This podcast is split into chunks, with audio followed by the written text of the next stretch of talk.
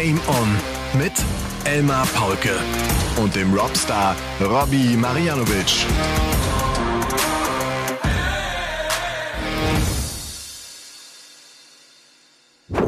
Ladies and Gentlemen, meine lieben DartslauscherInnen, hier ist euer absoluter Lieblingspodcast, euer Wellnessbereich, euer kleines Kuscheltier, eure Badeente mit Folge Nummer 172 von Game On am 21. November 2023. In 24 Tagen beginnen die World Darts Championship im legendären Ali Pelli. Es ist Sonntagabend, ziemlich kurz nach dem Finale des Grand Slam of Darts, den Luke Humphreys gewonnen hat, in beeindruckender Manier in einem Finale gegen Rob Cross mit 16 zu 8 durchgesetzt. Er holt sich seinen zweiten Major-Sieg. Es ist sein zehnter PDC-Titel, also bei den Big Boys. Und er hat sich heute wirklich von einer fantastischen Seite gezeigt. Luke Humphreys sehr, sehr überzeugt. Und damit ist er natürlich auch fest drin im Favoritenkreis auf die Weltmeisterschaft, auch wenn es bis dahin noch ein bisschen Zeit dauert. Robbie Marianovic, ich er sitzt irgendwie entspannt da.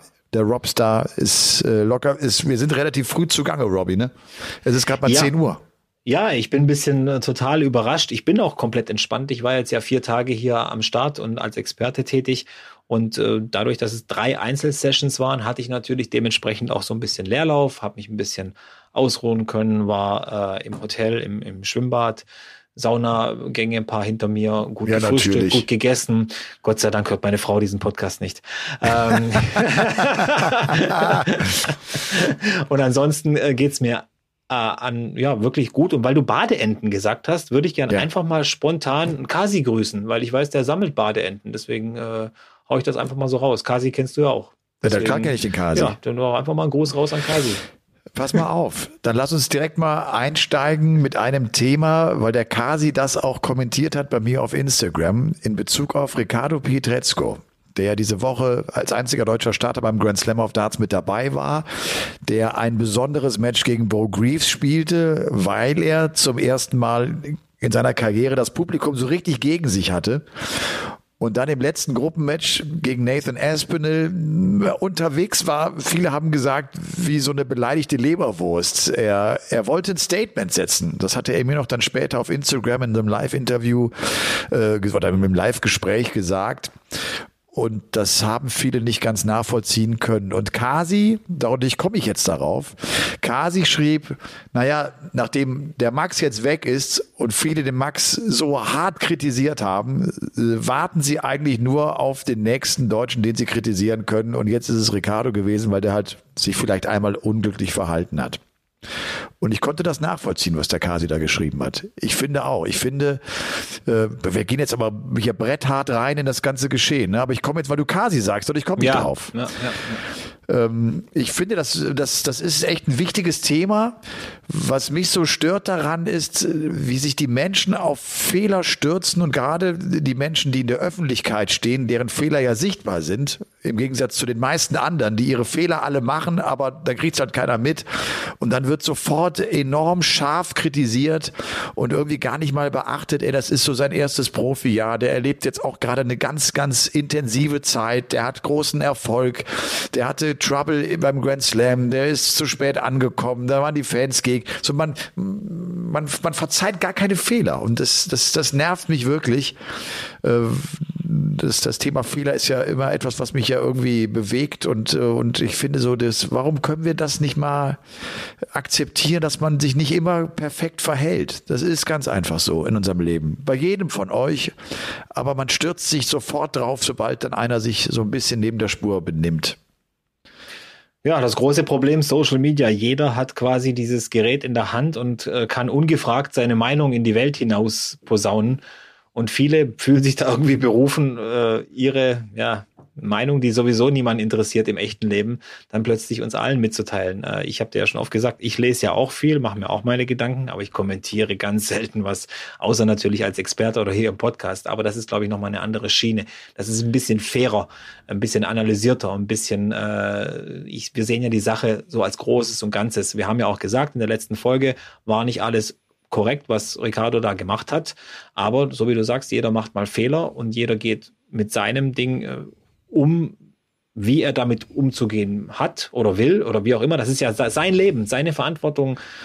Äh, alles, äh, er ist dafür verantwortlich. Deswegen, ja, gebe ich da, ich dir aber auch recht mit diesem Kritisieren. Das ist in Deutschland vor allem sehr ausgeprägt, muss ich sagen. Das, äh, ich glaube, jeder sollte mal, auch wenn er mal im Süden im Urlaub ist von Europa, da so ein bisschen auch mal sehen, wie die Menschen dort mit Fehlern, mit Zeit, mit Lebensqualität einfach umgehen. Da kann man doch ein bisschen was lernen, finde ich, von diesen Menschen. Ja, Ricardo hat heute auch nochmal einen Post rausgehauen und hat äh, sich so ein bisschen erklärt und äh, auch diese Sorge, dass sie jetzt denken, Ricardo Pietrezco wird der nächste Bad Guy auf der Tour.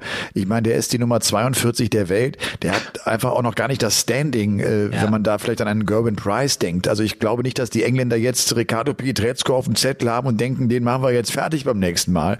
So wurde das teilweise dargestellt. Also äh, dann haben die Leute, die das kritisieren, auch wirklich keine Ahnung und, und, und schätzen die Situation auch völlig falsch ein und machen dadurch so einen Dampf Kampf und so ein Wirbel um ein Thema, das man, glaube ich, ganz schnell abhaken kann als unglücklich, nicht ganz bedacht, falsch eingeschätzt. So, Ende aus, mein Gott. Ja, ich glaube auch. Also es waren jetzt harte, also was heißt harte, äh, spannende zehn Monate für Ricardo. Im Januar noch drüber nachgedacht, die Tourcard abzugeben. Dann wurde im Laufe des Jahres immer klarer, dass er sich für die WM qualifizieren wird. Dann gewinnt er ein European Tour Turnier. Dann steht er plötzlich beim Grand Slam of Darts äh, äh, dreimal auf der Bühne bei einem riesen Major Turnier vor Millionen von Zuschauern und so weiter. Das musst du auch erstmal verkraften. Und ja. äh, also ich glaube, das hat er eigentlich bis bis zum Grand Slam auch relativ gut verkraftet. Er muss jetzt auch das einfach mitnehmen. Ob es jetzt ein Fehler war oder nicht, sei mal dahingestellt, ist ja, ist ja seine Sache.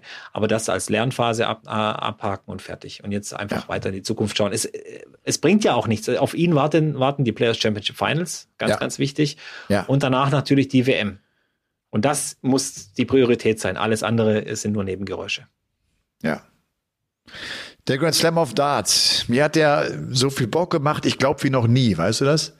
Ja. Ich fand diese Woche war extrem unterhaltsam. Sie war hochklassig. Sie hatte tolle Matches. Sie hatte gute Geschichten. Denke da an Stowe Buns, an Bo Greaves, an Fallon Sherrock.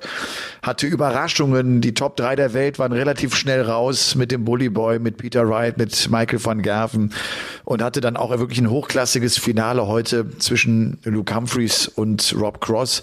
Humphreys, der sich am Nachmittag noch so schwer getan hat gegen James Wade, sich mit 16 zu 10 dann zwar schon vom Ergebnis her deutlich äh, durchsetzte, aber der einfach nicht so die Klasse aufbrachte, die er all die Tage gezeigt hatte und der sich dann so enorm steigern konnte. Der wirkte im Finale, finde ich, vom ersten Dart an wie befreit und spielte Rock'n'Roll und spielte ein unglaublich gutes Match. Cross macht echt nicht viel falsch. Er spielt was mit Cross, ein 104er Average. Ja, zum Schluss ein 104er Average. Ich meine, die spielen ja beide in, in, in der, im ersten Abschnitt des Spiels, die ersten fünf Legs, 100 210 kombinierten Average, also 104 und 106. Äh, viel besser kannst du ja so ein, so ein Finale eigentlich nicht spielen, also von beiden ja. Seiten. Und es sind ja. nur ein paar Darts auf Doppel, die Cross auslässt. Humphreys ist sofort da bei allem, beim Score, bei den Doppeln, bei den Momenten. Er ist sofort da, schafft sofort diese Lücke, drei, vier Legs und Cross ist nur noch am Hinterherhecheln, zwar auf allerhöchstem Niveau hinterherhecheln, aber Luke Humphreys war heute nicht zu stoppen. Und ich glaube, nach, ja, so nach sieben, acht Lecks war eigentlich schon relativ klar, was der Plan von Humphreys ist, und zwar gewinnen, so schnell wie möglich und so eindrucksvoll wie möglich. Wie ja. eine Maschine, wie eine Maschine. Wie kommt das eigentlich, dass die Finalergebnisse in den letzten Jahren beim Grand Slam of Darts relativ deutlich sind? Also letztes Jahr 16, 15, vor drei Jahren äh, war es Price, der glatt Peter Wright schlug. Äh, das, das liegt das daran, dass man die Viertelfinals aufteilt auf zwei Abende? Also ist es für die, die Samstagabend spielen bis 23 Uhr und dann diesen langen Sonntag vor sich haben, ist es für die besonders schwer oder hat das damit nichts zu tun? Ich bin mir irgendwie nicht ganz sicher. Es könnte sein. Mich, mich hat ja eh gewundert, dass man heute so eine, also dass man immer diese Sonntags-Doppelsession macht. Ist irgendwie ungewöhnlich. Man hat die ganze Woche über Einzelsessions und dann kommt plötzlich diese Doppelsession kann, kann sein, dass viele Spieler in den letzten Jahren dabei, dabei waren, die das einfach nicht verkraftet haben. Und vor allem Match Best of 31 im Halbfinale zu spielen und dann zwei Stunden später nochmal eins Best of 31 im Finale. Der Trend setzt sich ja fort. Also es gibt ja äh, inzwischen Statistiken, dass der Spieler, der das erste Halbfinale gewinnt, ob es jetzt auf der European Tour ist oder bei Majors, meistens auch dann das Finale gewinnt. Und ja. äh, das hat das ist sicher ein Faktor. Das, das kann ich mir auch nicht anders vorstellen. Also 2019, ich gucke jetzt nochmal genau hier drauf, Price mit 16-6 gegen Peter Wright. Dann ist es 2020, das ist ja auch das Finale ohne Fans, ein etwas anderes Turnier wegen Corona. De Sousa 16-12 gegen Wade. Dann 21 Price 16-8 gegen Wright, letztes Jahr 16-5, jetzt wieder ein 16-8.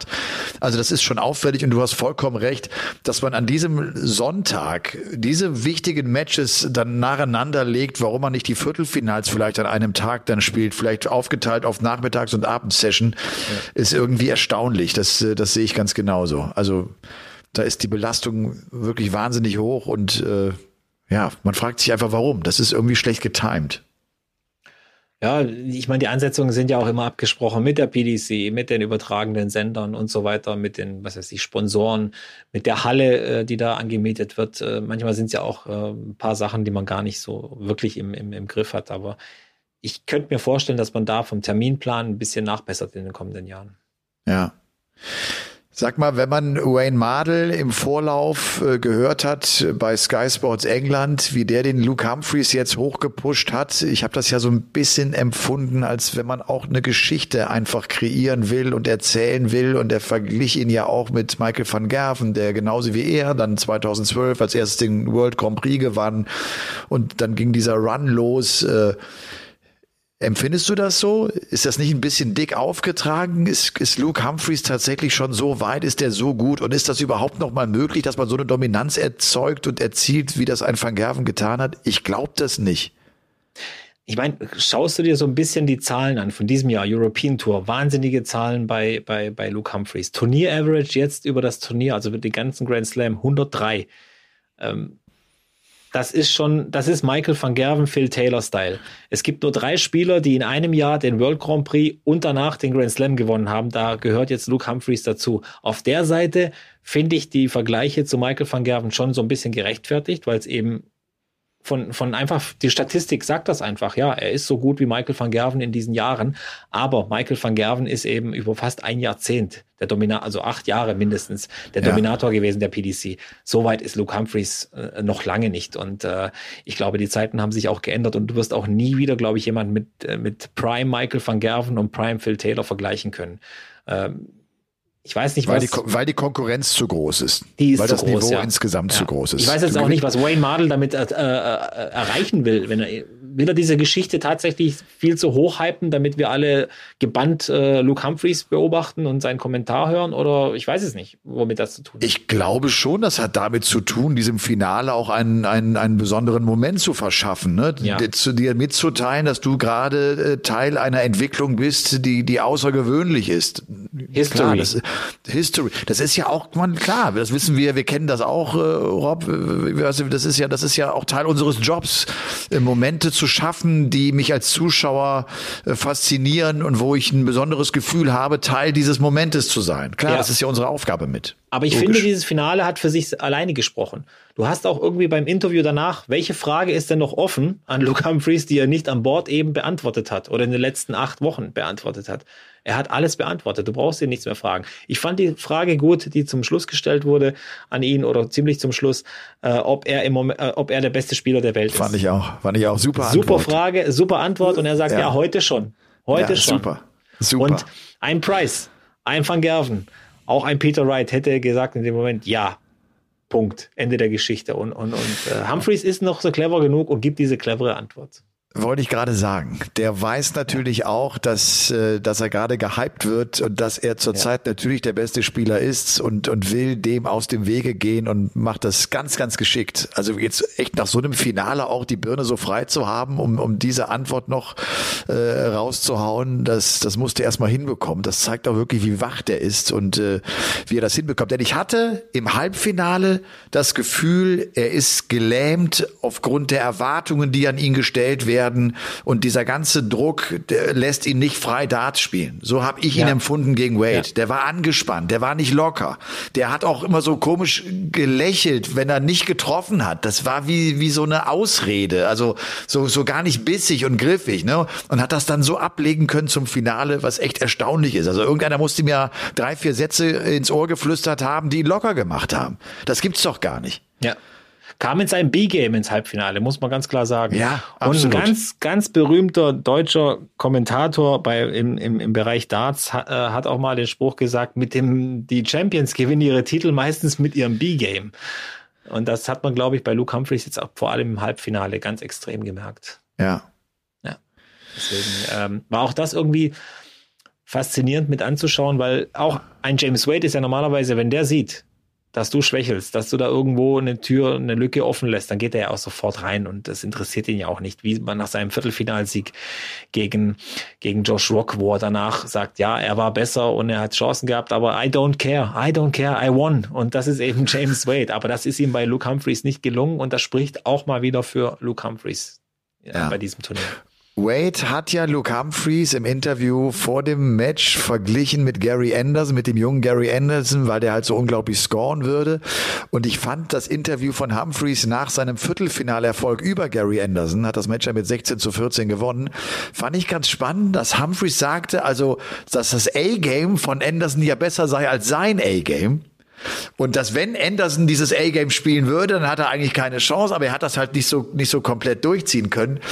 Und das, äh, ich, ich finde das so, so eine, das ist so, so, eine, so, eine, so eine geile, so ein geiler Fakt. So, wer, wer hat das bessere A-Game? Ne? Und ja. eigentlich glauben sie doch alle von sich, dass wenn sie das A-Game spielen, gewinnen sie alles. Das denkt der Van Gerven von sich, das denkt der, denkt der Price von sich, der Smith von sich, das denkt wahrscheinlich auch der Anderson von sich, aber das denkt wahrscheinlich auch der Luke Humphreys von sich, auch wenn das im Interview dann nicht so äußert.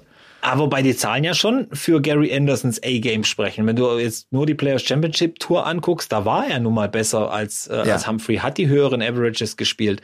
Und ich glaube, das war so vielleicht so ein bisschen der Hintergrund, weil das ist ja die meiste Zeit, wo man sich trifft, wo man sich, wo man sich sieht. Und die Spieler sind ja inzwischen auch so, die sehen ja jeden Average jetzt inzwischen auf ihren, auf ihren Smartphones, wer was gespielt hat und reden auch untereinander und würden bestimmt sicher auch sagen, guck mal hier, Gary schon wieder 117 gespielt, was ist denn mit dem los? Und, und äh, Humphreys sagt dann vielleicht deswegen, deswegen, ja, wenn der sein A-Game spielt, was er zum Beispiel bei den Players Championships spielt, dann ist er besser. Und daher kann ich das schon nachvollziehen. Und Humphreys, klar, glaube ich ihm nicht alles, was er sagt in den Interviews, so sympathisch, dass er auch immer rüberkommt. Aber ich glaube trotz allem, dass er äh, sehr, sehr offen und sehr, sehr ehrlich ist bei seinen Antworten und äh, ja. höflich, höflich, respektvoll und das schätze ich auch total. Und das ist einfach auch sehr reflektiert, was er sagt. Ja, also das, ja. der hat, der macht sich einfach viele Gedanken äh, um um dieses Thema, um die Situation und und so sind auch seine Antworten etwas bedacht, aber das ist ein gutes Recht, das zu tun, weil er ja auch alles wieder aufgetischt bekommt, wenn das irgendwie nicht eintritt. Wo steht Gary Anderson gerade? Ich habe vor dem Viertelfinale so die Frage gestellt, also klar, der scheint kurz davor zu sein, auch große Siege einzufahren die Tour ist trotzdem besser geworden als zu seiner Topzeit. Kann er jetzt noch große Turniere gewinnen? Hat er die Konstanz dazu? Das finde ich ist bei Gary Anderson für mich die ganz große Frage, gerade wenn es dann in so einem Modus zur Sache geht wie beim Grand Slam of Darts. Ich halte den immer noch im Set-Modus bei der WM für noch gefährlicher, weil er dann so durch sein Timing noch ganz viel wettmachen kann. Vielleicht diese, diese fehlende Konstanz auch wettmachen kann, die er eventuell nicht hat. Wo, wo ähm, siehst Gary, du ihn gerade? Ich sehe ihn gerade wirklich schon, also wenn man die letzten Jahre mit, wahrscheinlich der beste Gary Anderson, den wir seit zwei, drei, vielleicht vier Jahren gesehen haben.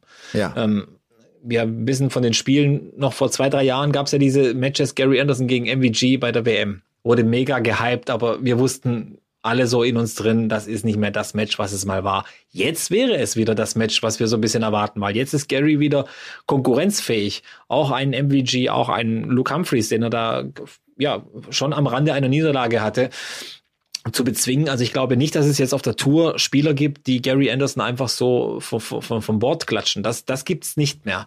Ähm, was ihm jetzt noch fehlt, so wie du sagst, jetzt muss es in, in Ergebnisse ummünzen. Ein Halbfinale wäre natürlich top gewesen für ihn, aber jetzt kommen die Players Championship Finals. Vielleicht ist das so ein Turnier, wo es mal bis ins Finale geht, je nachdem, wie, ähm, wie, wie andere Konkurrenten vorher ausscheiden, wie er von der Tagesform ist, ob er diese Doppelsessions äh, gut verkraftet. Der Sonntag ist ja immer so hart bei den Players Championship Finals für die Spieler. Ähm, aber ich sehe ihn auf jeden Fall. Für mich ist es der beste Gary Anderson, den ich seit drei, vielleicht vier Jahren gesehen habe. Ja, Würde ich auch sagen. Anderson übrigens jetzt in der Weltrangliste immer noch auf der Position 20. Das hat man vielleicht nicht so unbedingt auf dem Schirm. Wenn wir mal äh, auf die Weltrangliste schauen, dann ist äh, klar der Bully Boy die 1, Wright die 2, von Gerven die 3. Humphreys ist jetzt äh, fest zementiert durch diesen Erfolg auch auf Position 4 mit einigen hunderttausend äh, Vorsprung im Vergleich zu Gerben Price, der auf der 5 ist, Espinel die 6. Und wenn wir dann äh, Josh Rock zum Beispiel sehen, der hat sich um vier Plätze verbessert auf die Position 22. Wir haben Stephen Bunting, der das Halbfinale gespielt hat auf der Position 21. Und das sind vielleicht so die größten Veränderungen. Dieser Viertelfinalabend von Josh Rock und James Wade und dann dieses Match Luke Humphreys gegen Gary Anderson war wahrscheinlich der beste Abend dieses ganzen Turniers. Das waren zwei überragende Matches die, die ein hohes Tempo hatten. Das finde ich viel auch jetzt mal gerade so im Vergleich zur heutigen Halbfinal-Session auf. Also ich habe auch an diesem Abend gedacht, boah, wie schnell dieses Best of 31 Legs irgendwie vorbei ist, weil die übrigens auch alle kaum Schwankungen hatten. Also das, was wir immer gesagt haben, bei Best of 31 Legs wirst du eine Krise haben. Du wirst mal Legs haben, wo du nicht äh, deinen, deinen besten Dart spielst. Das gab's eigentlich nicht. Wade hat ein bisschen geschwächelt im letzten Drittel und hat das dann hinten raus trotzdem noch gewinnen können. Aber Josh Rock, die spielen es einfach einfach durch. Ich erkenne ich erkenn keine Phase, in der der nicht so gut scored, wie er es tut. Der spielt ja auch durchweg über 100. Ja, vielleicht war es bei Damon Hatter im Viertelfinale so eine Phase, wo er dann diese okay.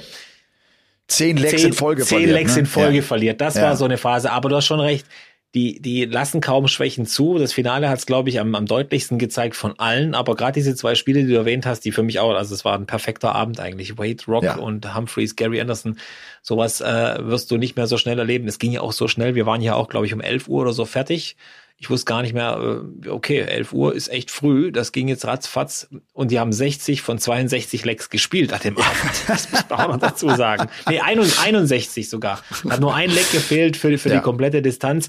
Ja. Und ja, ähm, das Niveau wird vielleicht nicht höher, indem, dass wir ständig nur 120 Averages sehen, aber wir sehen in der Breite plötzlich Typen aufspielen, die vorher nicht relevant, also nicht so relevant waren. Und äh, es, es gilt nach wie vor, was Phil Taylor, der hat da schon recht gehabt. If I don't practice, the others will. Und die others sind am Practicen und zwar hart, ja. so wie das aussieht. Vor allem jetzt so kurz vor der WM. Ja. Ich meine jetzt wirklich kurz vor der WM, darum finde ich, lass uns ruhig noch ein, zwei Namen durchgehen. So, ja. wo stehen die gerade? Was, was können wir von ihnen erwarten? Und da sind auch ein paar Fragezeichen, glaube ich, auf der Stirn von Michael van Gerven der er ist nicht der Einzige. Er ist Achtelfinale rausgeht gegen Damon Hatter, der einfach nicht gut spielt. Ne? Er, er, ja. kriegt, er kriegt sein Spiel jetzt gerade nicht auf die Kette und hat jetzt noch ein Turnier, die Players Championship Finals, um das unter Turnierbedingungen in den Griff zu bekommen. Ich habe so meine Zweifel, dass er das schafft. Was, was ist so deine Vermutung? Was ist deine Einschätzung um MVG? Wird er dann ich, da sein zur WM? Ist, ist er dann in Topform? Ich weiß es nicht. Was mir jetzt im Spiel gegen Hetta so ein bisschen Sorgen gemacht hat bei MVG war diese Lustlosigkeit, dieses, äh, er hat es einfach hingenommen, dass er verloren hat. Da war kein Biss mehr zum Schluss, da kam auch nichts mehr. Dann waren, es waren im Prinzip nur diese drei Lecks, wo er dann das Match so ein bisschen abgibt und war dreimal die gleiche Abfolge. MVG hat Single-Doppel-Kombinationen, um das Leck zu gewinnen. Verpasst jeweils dreimal hintereinander zwei Darts auf dem Doppel äh, Hatter checkt, glaube ich, 112, 92 und nochmal und 48. Und dann sind diese drei Legs weg. Und er kommt da nicht mehr hinterher. Und früher hast du so, so gedacht, er, er stand noch hinten und hat seine Socken hochgezogen und alles drum und dran, aber das hat alles nichts mehr geholfen. Er sah immer noch so aus, als ob er das einfach hinnimmt und sich denkt, ach, weißt du was, scheiß einfach drauf, ich will heim. So sah er für mich so ein bisschen aus. Ja. Und das hat mir so ein bisschen gefehlt. Und ähm, ich glaube, dass du so kurz vor der WM nicht auftreten darfst für dich selber auch. Es geht gar nicht darum, was ich denke oder was die Zuschauer denken, sondern für ihn selber. Weil sonst setzt sich so, ein, so, ein, so eine Einstellung in deinem Kopf ab. Und ich glaube, Champions dürfen das nicht haben, dass sie einfach was hinnehmen. Ja, das war vor allem bei ihm ja nie so, ne? Egal äh, in, in welcher Phase seiner Karriere, natürlich nicht zur Topzeit, aber auch in diesen krisenden Jahren, wo er sich so gewehrt hat gegen den Niedergang irgendwie, dass, dass er jetzt runtergereicht wird. Er hat sich so dagegen gestemmt mit so viel Willen und so viel Gegenwind auch, den er erfahren hat, weil alle ja. immer gesagt haben, er ist nicht mehr der Alte, jetzt ist er schlagbar und er hat sich, hat immer am Ende immer gesagt, und wenn wir alle hier die besten Darts spielen, dann bin ich aber die Eins und er hat ja die Chance auch wieder die Eins zu werden. Äh, und das jetzt in dieser Phase und er wirkt auf mich auch. Er wirkt tatsächlich nicht äh, bis in die Fingerspitzen motiviert. Du hast nicht so diesen letzten Willen, den du von ihm eigentlich kennst, wo der alles versucht, diese verdammten Matches doch irgendwie zu gewinnen. Mir geht's ganz genauso, ja. Ja, und er ist eigentlich, wir, wir reden und kritisieren da auf allerhöchstem Niveau irgendwie. Ich, ich verstehe auch nicht, er steht noch in der Weltrangliste mit einer Million Pfund Preisgeld, über eine Million Pfund. Ja.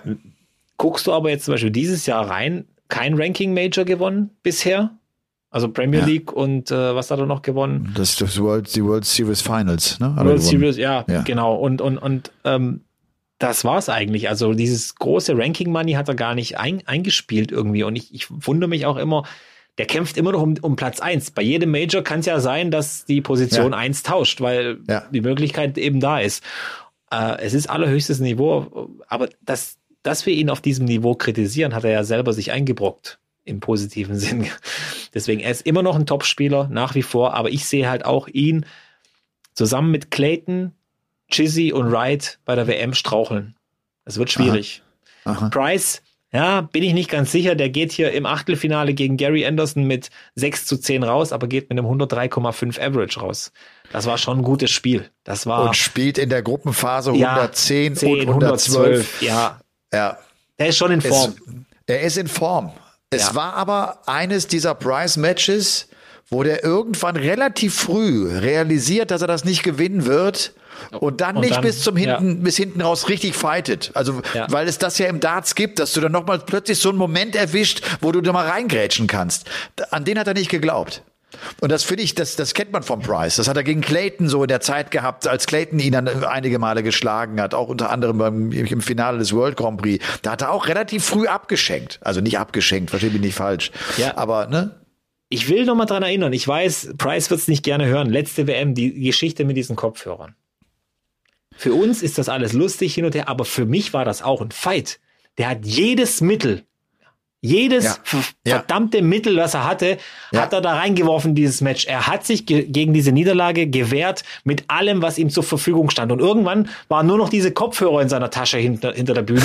Und dann hat er die halt auch noch genommen, weil er gedacht hat, jetzt, jetzt gehe ich all in, jetzt ist mir alles egal, ich will nicht verlieren. Und das darf man auch nicht vergessen irgendwie. Das war ein Fight. Das war wirklich, und das machen nicht viele, so mit, mit der letzten Konsequenz dann zu sagen, ist mir auch scheißegal, ob die mich jetzt auslachen oder nicht, ich gehe jetzt da raus und gewinne das Spiel mit Kopfhörern. So. Ja. Sag mal nochmal zurück auf das Finale heute, Humphreys gegen Cross. Ich vermisse ja an irgendeinem Punkt dann von einem Rob Cross den Moment, wo der mal irgendwann diesen Rhythmus des Spiels bricht wo mhm. er mal plötzlich stehen bleibt, wo er mal vielleicht mit dem ins Gespräch kommt, wo er irgendwas macht, damit dieses Finale nicht einfach so weiterläuft. Das so, äh, es ist nicht ein Versuch, mal diesen Humphreys auch rauszubringen aus seinem Flow, den er hat. Der war ja voll im Spiel drin. Ne? Den kannst du ja nur stoppen, indem du mal irgendwann sagst, okay, Jetzt bleibe ich mal eine halbe Minute einfach hier stehen. Jetzt, jetzt gibt's mal einen ganz anderen Rhythmus, da kannst du ein bisschen drüber nachdenken, was ich gerade mache. Das tut der nicht. Ne? Warum ja. tun die das eigentlich nicht? Verstehe ich, ich nicht. Ich kann es voll nachvollziehen. Cross ist ein Dartspieler. Ein Dartspieler merkt sofort, wenn er selber gut spielt. Und ich sag dir eins, Cross hat direkt gut gemerkt, gespielt, das ist ein, ne? Das ist ein richtig guter Average, den ich hier spiele. Ich bin richtig gut unterwegs. Lass mich das nicht unterbrechen. Egal, dann checkt er ja, eben nochmal ein Leck, aber ich, ich, ich will es nicht unterbrechen, für mich. Das hat er ja auch im Interview danach gesagt, dass es ihm, ja. sagte, das Schlimmste ist, es hat mir Spaß gemacht. Genau, heute. genau, ja. super. Ja, und er wollte einfach weiter im Flow und ihm war egal, ob er jetzt noch ein Leck oder zwei verliert. Er wollte nur nicht diese Leistung äh, unterbrechen, die er gerade, und du spürst das so extrem, wenn es richtig gut läuft und ich kann mir richtig vorstellen bei Cross, hey, wenn ich die Humphreys, wenn ich jetzt dieses eine Doppel mal bei einem Hund, bei einer 108 oder bei einer 112, die ich dann auf die Doppel 16 kriege, mal checke, dann läuft das hier andersrum. Dann habe ich dich. Und das hat er, dem ist er die ganze Zeit so hinterhergesprungen, aber er hat es nicht geschafft und äh, war ein bisschen schade, aber ich fand es trotzdem äh, eine Riesenleistung. Ja, und das zeigt natürlich auch, dass Cross glaubt, wenn er so gut spielt, dass er dann auch Humphreys schlagen wird. Ne? Also ja, wie gesagt, dieser Gedanke, wenn ich mein A-Game spiele, schlage ich alle auf der Welt, haben natürlich die Top 10 Spieler, ne? weil ja. das, das das ist ja ihre besondere Fähigkeit, dass sie auf dieses ganz hohe Niveau gehen können. Ja. Das ist schon, das ist schon cool und, und, und wirklich spannend äh, zu sehen. Apropos Bunting, Top 10, ganz ja? kurz. Hast du gesehen, wer jetzt die neue Nummer 10 der Welt ist? Ja. David Hatter, Wahnsinn. Dirk, ja, in meiner Rangliste nicht. nicht. Ach, die sind Im, punktgleich. Hetter und Van Dijvenbode sind beide auf Platz 10. Ah, okay. Wir, wir haben beide Hetter, recht. genau.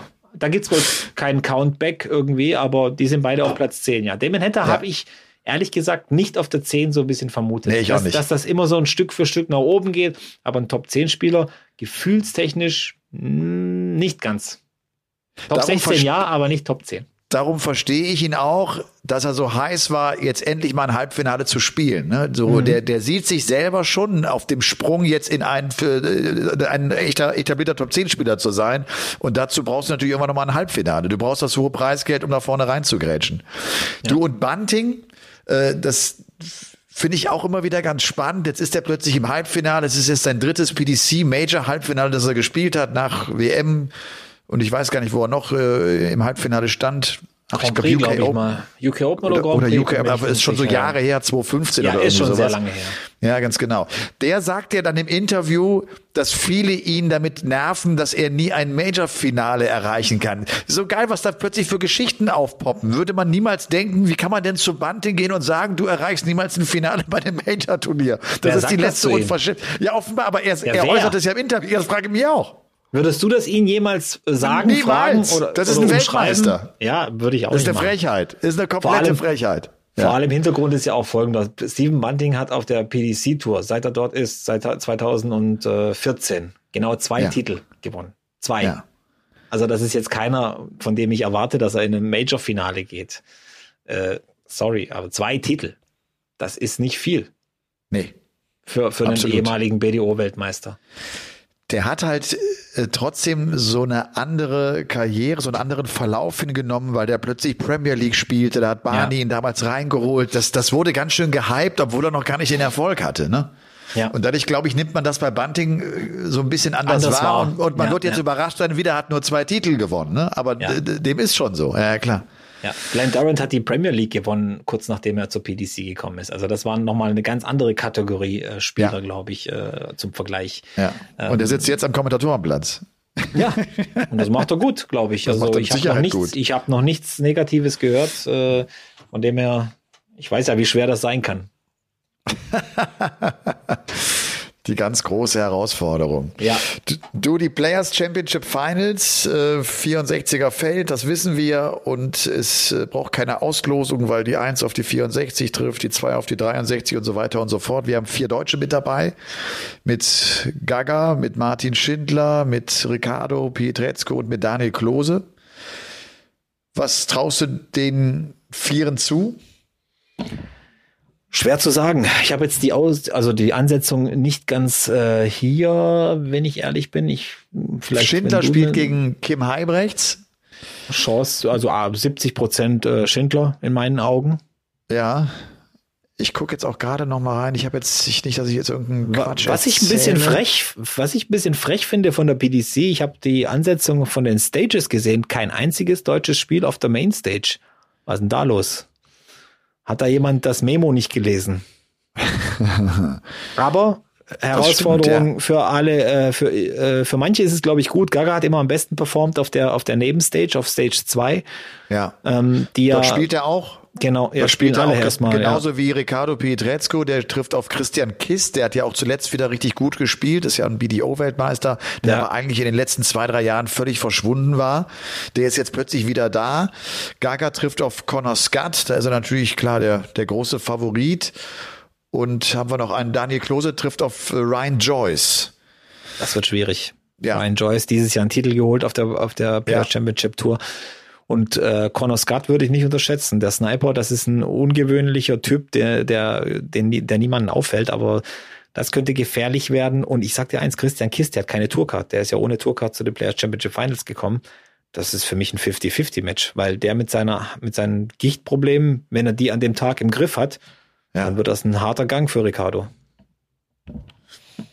Also die Players Championship Finals an eins gesetzt ist Gerben Price, an zwei der gute Gary, Gary Anderson gegen Steve Beaton, auch eine schöne Partie. Ich glaube auch Steve Beaton wird vielleicht so denken, herrlich, den guten Gary nochmal zu spielen im TV.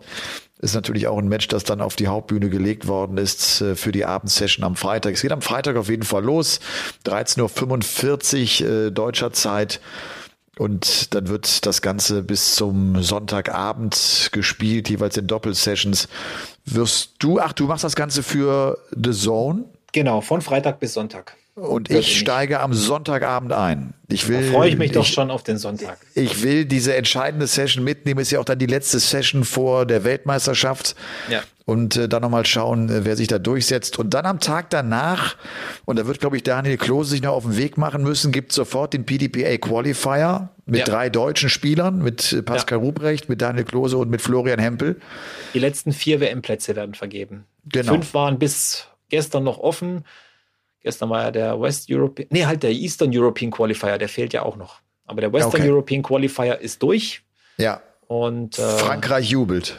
Frankreich jubelt. Erster Franzose bei der äh, Darts-WM, die Tricol. Und irgendwie habe ich das Gefühl gehabt, eine Million äh, Niederländer, 200.000 Belgier, 100.000 Deutsche und zwei Franzosen haben mitgemacht und einer von denen gewinnt. Unfassbar, oder? Aber die waren beim World Cup of Darts schon richtig gut. Ja. Der kann Darts spielen. Also das, Ja. das, das, der ist auch einer, der kann auf der großen Bühne spielen.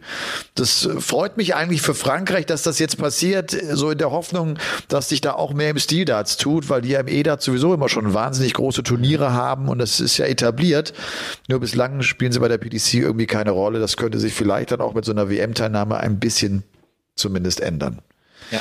Das sind die Players Championship Finals. Ähm, ach, weißt du was? Wir kommen zum Paulke der Woche. Was soll das denn? Der Paulke der Woche. Der Paulke der Woche geht äh, hier in Folge Nummer 172 von Game On an den ehemaligen Trainer von Union Berlin, an Urs Fischer. Man hat sich ja offenbar im beidseitigen Einvernehmen getrennt. Urs Fischer, der von 2018 bis jetzt November 2023 für Union äh, tätig war, der jetzt rausflog, weil 14 Partien am Stück ohne Sieg äh, passierten und jetzt man irgendwas machen musste, offenbar seitens Union Berlin. Ich finde den Typ einfach so geil. Ich finde, der das ist so ähnlich wie Christian Streich. Das sind die Leute, die der Bundesliga, diesem Fußballgeschäft, das teilweise nicht zu greifen ist, bei äh, unfassbaren Transfersummen, bei völlig verrückten WM-Vergaben. Also ich finde, der Fußball kränkelt daran, dass er wirklich nicht mehr greifbar ist für die Fans. Und Leute wie Urs Fischer tun der Liga so gut, weil die authentisch sind, weil die bodenständig sind, weil, weil ich die spüre, weil ich, weil ich merke, was das für gute Charakter sind. Und äh, von daher tut's mir leid. Ich hatte gehofft, dass Union das durchsteht und durchzieht, dass man ihn nicht entlassen muss. Aber das war ja wohl dann auch so ein bisschen ein Impuls von Urs Fischer. Da hat man sich unter Freunden getrennt. Und ich find's schade. Und darum habe ich gedacht, nochmal so einen Gedanken an Urs Fischer, weil wir alle wissen, wie schnell die Zeit geht. Man hat jetzt diese Pause Nationalmannschaft genutzt, damit dann jemand Neues äh, kommt. Es wird ja die erste Co-Trainerin der Bundesliga sein, ne? mit Marie-Louise Eta, die in der Bundesliga tätig ist. Ich finde, auch das war längst mal an der Zeit und äh, auch da setzt irgendwie Union Berlin mal ein Zeichen. Aber Hut ab für das, was Urs Fischer da geleistet hat und wie gesagt, vor allem mit welcher, E- mit welcher Echtheit, mit welcher Authentizität, mit, mit, mit, mit welcher bodenständigen, guten Art und Weise. Das ist Union Berlin und das hat er auch enorm verkörpert und gelebt und das ist cool. So, Ja, bei Urs Fischer bist du raus, ne? komplett. Ja. Da, also, wie gesagt, äh, mein, für mich der beste Fußballspieler aller Zeiten nach wie vor Sinedin Sedan und ich glaube, das sagt dann auch schon viel drüber aus, wann ich aufgehört habe, diesem Wahnsinn zu folgen. Ja. Ja. Ja, weil du, ja, aber dann ja offenbar auch, weil du sagst, diesem Wahnsinn zu folgen, weil es, weil, weil es abgehoben ist. Ne? Es ist weil abgehoben, es, ja. ja. Es ist abgehoben. Ja. Es, es geht Und- nicht mehr. Es ist, äh, es ist nicht vorm Kollabieren, aber es wird wahrscheinlich irgendwann mal kollabieren. Und was mich immer wieder wundert, weil du ja sagst, nicht mehr greifbar. Ja, wer hat denn das in der Hand? Die Fans. Wenn die Fans morgen sagen, wir machen das nicht mehr mit, dann ist es auch vorbei. Dann, dann, dann wird das geändert auf, auf, auf, aufgrund der Fans. Und diese WM-Vergaben und alles drum und dran. Aber irgendwie sitzen die da bei der UEFA, bei der FIFA und denken sich, komm, wir, wir hauen die nächste WM äh, nach Nord- und Südamerika und fliegen dort eine Million Kilometer, bis alle ihre Spiele gespielt haben. Einfach nur so aus Spaß, mal gucken, was die sagen. Die schlucken das auch noch, die Leute. Die schlucken das auch noch. Ja. Das ist doch die, die bescheuertste Idee, die ich jemals gehört habe zu einer WM. Die spielen das in Mexiko, in, in Washington, in New York, in LA und in, was weiß ich, Panama, wo auch immer. Das ist doch irre. Das ist ja. doch irre. Wir reden die ganze Zeit drüber, dass äh, Familienväter, die jeden Morgen ihrer harten Arbeit nachgehen, in ihren Diesel reinsitzen, der, was weiß ich, äh, wie schadstoffarm ist oder nicht oder wie auch immer, dieses dieser kleine arme Tropf wird den ganzen Tag wie die Sau vors, durchs Dorf getrieben, weil er einen Diesel fährt und seine Familie ernährt. Und diese Arschlöcher fliegen 10 Millionen Kilometer für eine Fußball-WM. Jetzt mal im Ernst, Elmar, jetzt bin ich richtig stinkig. Wollen die mich eigentlich verarschen? Wollen die mich eigentlich verarschen damit? Wer, wer kann das noch unterstützen? Das geht nicht mehr. Und das ist, glaube ich, ein gutes Beispiel dafür, wie, wie irre dieses ganze System langsam geworden ist. Aber gut, komm, wir, wir, wir regen uns nicht auf. Wir regen uns nicht auf. Und soll ich dir was sagen? Ich glaube, dass auch die Fußball-Bundesliga, äh, wenn man dann irgendwie europäische, wenn große Vereine in diesen europäischen Wettbewerbe reingehen, dass sie trotzdem funktionieren würde. Weißt du, weil du sagst, die Fans, die Fans haben natürlich Bock auf, auf, auf ihren Fußballsport und auf äh, ihr Anhängerdasein und, und das, das Begleiten der Mannschaft. Aber das hat gar nichts damit zu tun, in welcher Liga du unterwegs bist. Also das, das ist, da geht's vielmehr wirklich um, um die, um, um den Sport und das braucht's alles nicht ich glaube auch, die, das, das braucht es nicht. Und Nö. da muss, da muss der Fußball wirklich aufpassen, weil das, weil sie, weil das irgendwann äh, raucht das ab oder ist die Gefahr groß, dass, dass es nicht mehr diese Identifikation mit, mit diesem Sport gibt, weil, weil so viel Quatsch gemacht wird. Hast absolut recht. Ja, und sonst? Und sonst? Und sonst, was steht an bei dir die Woche? Nicht viel, äh, muss ich sagen. Ich bereite mich jetzt natürlich vor auf die Players Championship Finals als Experte. Da freue ich mich extrem drauf. Wir werden drei harte Tage, drei Doppelsessions. Ja. Liebe ich ja total. Ähm, aber ähm, nee, das, das wird spannend. Ansonsten warte ich jetzt mal auf die News. Ich habe gesehen, die PDC Europe hat eine Turnierserie angekündigt. Okay. Nächstes Jahr. Die wollen darüber ähm, eine Rangliste starten, auch die Super League-Teilnehmer damit bestimmen ähm, wird wohl offen sein für alle Europäer, wenn ich das richtig gehört habe oder nicht, weiß ich nicht. Es wird Preisgeld geben und das anscheinend auch gutes Preisgeld. Es wird äh, 18 Turniere geben, übers Jahr verteilt. Und das ist auch nochmal eine ganz klare Ansage, glaube ich, von der PDC Europe in Richtung ähm, ja, Amateur-Dart-Serien, die es ja auch inzwischen gibt in Deutschland, in der Schweiz, wie auch immer, dass man vielleicht da auch nochmal seinen Fuß reinkriegt und da auch quasi der, ja, wie sagt man, der, der, der, der Player wird in, in dem Bereich, dass man da auch noch das abdecken will. Also nochmal, eine Turnierserie, äh, die jetzt für die sich also jetzt nicht äh, eine Art Michael europäische Challenge Tour, ja. Michael so. von ah okay. Alle ohne eine, glaub, eine zweite nur, oder dritte Liga oder wie auch immer man sie bezeichnet. Genau, ich glaube, also nur nicht Tourcard Holder oder wie auch immer ja, okay. spielen da mit und dann will man hauptsächlich natürlich die Super League Teilnehmer darüber äh, äh, bestimmen. Ermitteln, man will ja. das auch ermitteln und dann will man natürlich auch Preisgeld ausschütten und so weiter. Sollen 18 Turniere werden. So war zumindest der Tweet von ein paar Nachrichten-Darts-Seiten. Äh, wie auch immer. Aber wie gesagt, wenn man das dann so liest dann, und dann die Darts-Szene auch ein bisschen verfolgt und sieht, diese SDC-Serie gibt diese NDL-Serie und so weiter, viel online nach wie vor, dass man da vielleicht auch nochmal sagt, okay, auch in diesem Bereich gehen wir als PDC Europe rein und äh, wollen da auch der ja, nicht nur der Mitbestimmer sein, sondern der Bestimmer wahrscheinlich auch im Amateurbereich. Okay. Also man will alle, alle, äh, jedes Spektrum damit abdecken. Und äh, bin gespannt, was da jetzt genau rauskommt. Wir können jetzt ja auch nicht viel drüber reden. Es ist noch nicht, nichts fix. Äh, die Infos werden dann zeitnah kommen, denke ich mal, aber äh, hört sich spannend an. Weißt du, was auch total spannend ist? Was?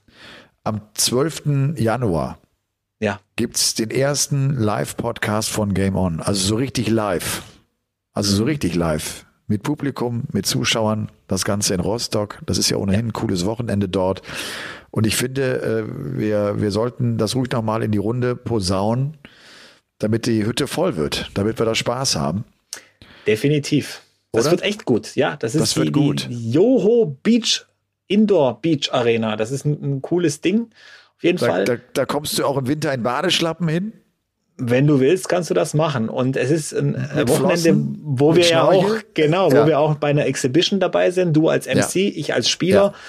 Unter anderem dabei Ricardo, Dimitri Vandenberg, ähm, Roby John Rodriguez habe ich gestern übrigens getroffen, wieder Weltklasse-Gespräche geführt. Und das Ganze am 12. Januar in Rostock, das ist das Ostsee-Darts-Wochenende. Ich glaube, wir werden auch einen Link hier in der Beschreibung haben zu diesem Podcast, wo man dann Ah, äh, in Richtung Tickets ähm, manövriert wird.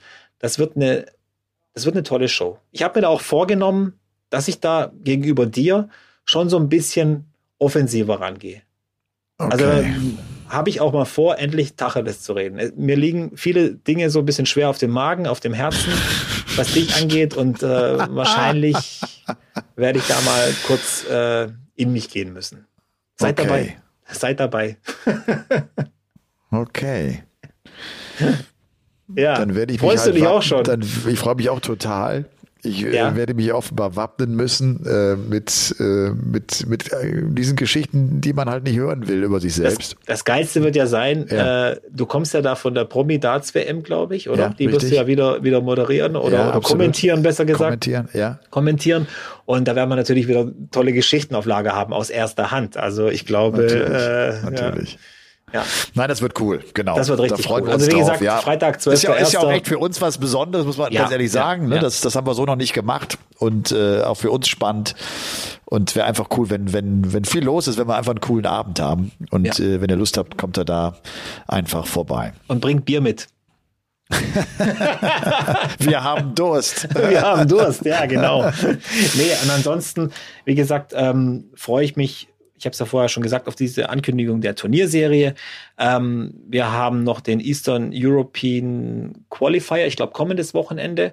Also da wird dann noch fünf Plätze sind offen, vier beim PDPA WM Qualifier, einer über diesen Eastern Qualifier. Wer sich da durchsetzt, das ist ja dann, das sind ja dann Länder wie Bulgarien, Ungarn, Kroatien, ähm, Polen, Tschechische Republik und so weiter. Karel Sedlacek vielleicht so ein bisschen der kleine Favorit äh, bei diesem Qualifier, so über den Daumen gepeilt, sonst fällt mir da Bialet, äh, wird er richtig Ja. ausgesprochen, oder? Sebastian Ja, ich- Białecki. Ich glaube ja. Und ansonsten, äh, ja, was, was, wie, was liegt denn bei dir an, Elmar? Du, ich, ich habe auch eine etwas entspanntere Woche, um ehrlich zu sein, äh, weil ich jetzt auch neun Tage am Stück kommentiert habe. Ich hatte ja, auch wenn ich den Sonntag nicht äh, für den Grand Slam of Darts im Einsatz war, habe ich auch da Fußball gemacht und werde auch nächstes Wochenende dann noch äh, Fußball äh, moderieren und dann Sonntagabend äh, letzte Session äh, der Players Championship Finals. Also ich, ich atme auch einfach mal durch und äh, versuche ein bisschen Sport zu machen. Und man hat ja auch noch so einen anderen Kram irgendwie zu erledigen. Es ist ja, Ja. nicht nur Darts, was man genau da Heute ist was Spannendes passiert. Ich war gestern in äh, Wolf, also am Samstag Wolfsölden, kurz mal vorbeischauen beim, beim Bundesligaspieltag vom KSC. Die haben dort in Wolfsölden gespielt, also in Affalterbach genauer gesagt, aber der Verein heißt DC Wolfsölden. Und der ist 1985 gegründet worden, der älteste Ja. äh, Dartverein in Baden-Württemberg. Und dann ist eine spannende Diskussion halt auch, heute auch im Kommentar entstanden, weil wir uns gefragt haben, ja, wer ist denn der Älteste? Und dann kam natürlich Hameln äh, mit Ja. 1979, 79, Oktober, ja. Oktober 79. Dann der Irish Folk Pub in München, der hat ja auch einen. Dartverein. Absolut. Seit, seit Mai 1979, also noch älter.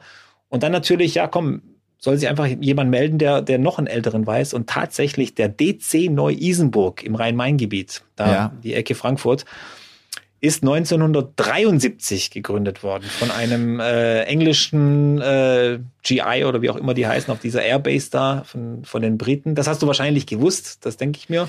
Nein, ich habe, was ich nur äh, weiß oder gewusst habe, Ja. damals in der Recherche auf mein erstes Buch, ich habe ja versucht rauszufinden, wo ist die erste Kneipe, in der Darts gespielt wurde in Deutschland und das ist genau in, in, in dem Raum. Ja, in, im und das ist durch die, durch die Amis halt auch, ne? Die, die Amis sind ja da die, stationiert. Die Briten waren dort stationiert. Die Amis waren dort stationiert. Im Die Briten, Rhein-Main-Gebiet? die Briten sind NRW gewesen. Ah, also da Hameln die Richtung, genau. Genau. Hameln ist Niedersachsen, ich weiß ja, aber, aber Aber so, so in, den, den Kreis, es das waren vier äh, Sektoren waren es. Es waren vier Sektoren. genau, Britisch, ganz genau. Russisch, amerikanisch Ja, ganz genau. und, und, und französisch. Ich meine, dass, dass, die, dass, dass dort die Amerikaner stationiert waren und dort wurde dann als erstes in der Kneipe gespielt, äh, nachdem die Briten ja klar Darts schon äh, mit dem Zweiten Weltkrieg sozusagen nach Deutschland gebracht haben. Der Witz ist ja, dass es erstmal über Jahrzehnte in den Kasernen blieb und, und man Ja. irgendwie nicht in die Kneipe ging, weil es auch verboten war, weil es zu gefährlich war. war und weil es äh, dann auch Regeln gab, dass man nicht mit Stahlspitzen sozusagen in einem öffentlichen Pub spielen durfte. Ja. So, jetzt checkst du das gerade nochmal ab, ne? Ich check's gerade nochmal ab, aber ja. Hessen, Hessen, äh, Frankfurt, ja, das war so, äh, ja, noch amerikanisches Gebiet, aber ich kann mir auch vorstellen, dass da auch Briten unterwegs waren und so weiter. Ja. Ach ja, aber es hat mich nur, es hat mich auch nur gewundert. 1973 ist schon schon schon sehr lange her. Also der DDV wurde 1981 gegründet. Also ja, ich meine vor 50 äh, Jahren, ne? Vor 50 Jahren war das genau. Ja. 50 Jahre ja. und das gilt so als Grundstein für für Darts in Deutschland. Damals, äh, es gibt, es wurde da auch noch ein Name genannt. Äh, Gründervater war Robert Bob Ryan. Also der ja, sei an dieser Stelle. Ich. Ja, den kennst du. Hat, den kenn ich. Hat er noch, mit, also ja, der war noch gesprochen. Auf, aber mit dem ja, hast du ja, gesprochen. Ja, cool. Ja, absolut. Ja, cool, ja, cool. Ja. Also, schönes Gespräch. Hat er dann auch so ein bisschen rausgelassen, wie das dann damals war? Dass, äh, ich glaube, erstes Robby, Ranglist, äh, ja, Robby, ich weiß das, schon das ist jetzt irgendwie her, elf Jahre her, als ja, ich vor okay, dem, okay. weißt du, das ist ja schon lange her, aber mit dem, das ich war Ich fand es einfach der, nur spannend, ja, die ganze Geschichte drumherum, ja. Ja, und das ist cool, das war auch derjenige, der dann damals Darts-Equipment aus England nach Deutschland gebracht hat und über den konntest du halt auch wirklich Darts-Equipment äh, bekommen, ne? Also, ja, da ja, hat er ja. richtiges Geschäft auch draus gemacht, so, das, das war damals mit so seine Idee. Was ich halt krass finde, der WC Neu-Isenburg immer noch aktiv, also da mit zwei, zwei paar Mannschaften da im ja. Rhein-Main-Gebiet, aber immer noch aktiv bis, bis heute und äh, tolle Tradition. Also 50 Jahre äh, einen Dartverein zu, zu haben, wow, cool. heftig. Ja, ist echt, echt, echt. Ja. 1973 bist du da überhaupt schon auf der Welt gewesen? Äh, ja. ja. Da war ich drei. Da warst du drei, okay. Ah, ja. stimmt, du bist ja 70 und ich bin 80 ich bin, geboren. Ja. Wir sind genau zehn ja. Jahre auseinander. Ja, sieht man nicht, aber ist so. Sieht man überhaupt nicht, finde ich. Also du. Deswegen, also dann haben wir hier zum Abschluss noch ein bisschen deutsche Darts-Geschichte, wie schön. Ja, ein bisschen deutsche Darts-Geschichte nochmal. Ja, das muss auch äh, mal sein. So viel Zeit ja. müssen wir uns immer nehmen. Ja. Und ansonsten wünsche ich euch eine äh, gute Woche. Macht ja. keinen Quatsch, macht nichts, was wir nicht auch machen würden. Und wir freuen uns auf die Players Championship Finals. Und äh, ich würde sagen, wir gehen jetzt entspannt in den Abend rein, Robby. Es ist jetzt 10 vor 11, du kommst auch nicht zu spät nach Hause. Du bist, nee. wann bist du zu Hause? So gegen eins, schätze ich mal, oder? Eins, halb zwei? Ich bin zu Hause, wenn ich zu Hause bin. Ich mache, ich setze mir da keine, keine Deadline oder so. Ich steige jetzt ins Auto und fahre gemütlich los und, äh, okay. Wichtigste ist, dass ich nach Hause komme. Das stimmt, dass du gesund nach Hause kommst. Darum, ja. äh, fahr vorsichtig und wir hören uns nächste Woche zur Folge Gerne. Nummer 173. Jo. Game on! Game On ist eine Produktion der Podcast-Bande. Neue Folgen gibt's immer dienstags, überall, wo es Podcasts gibt.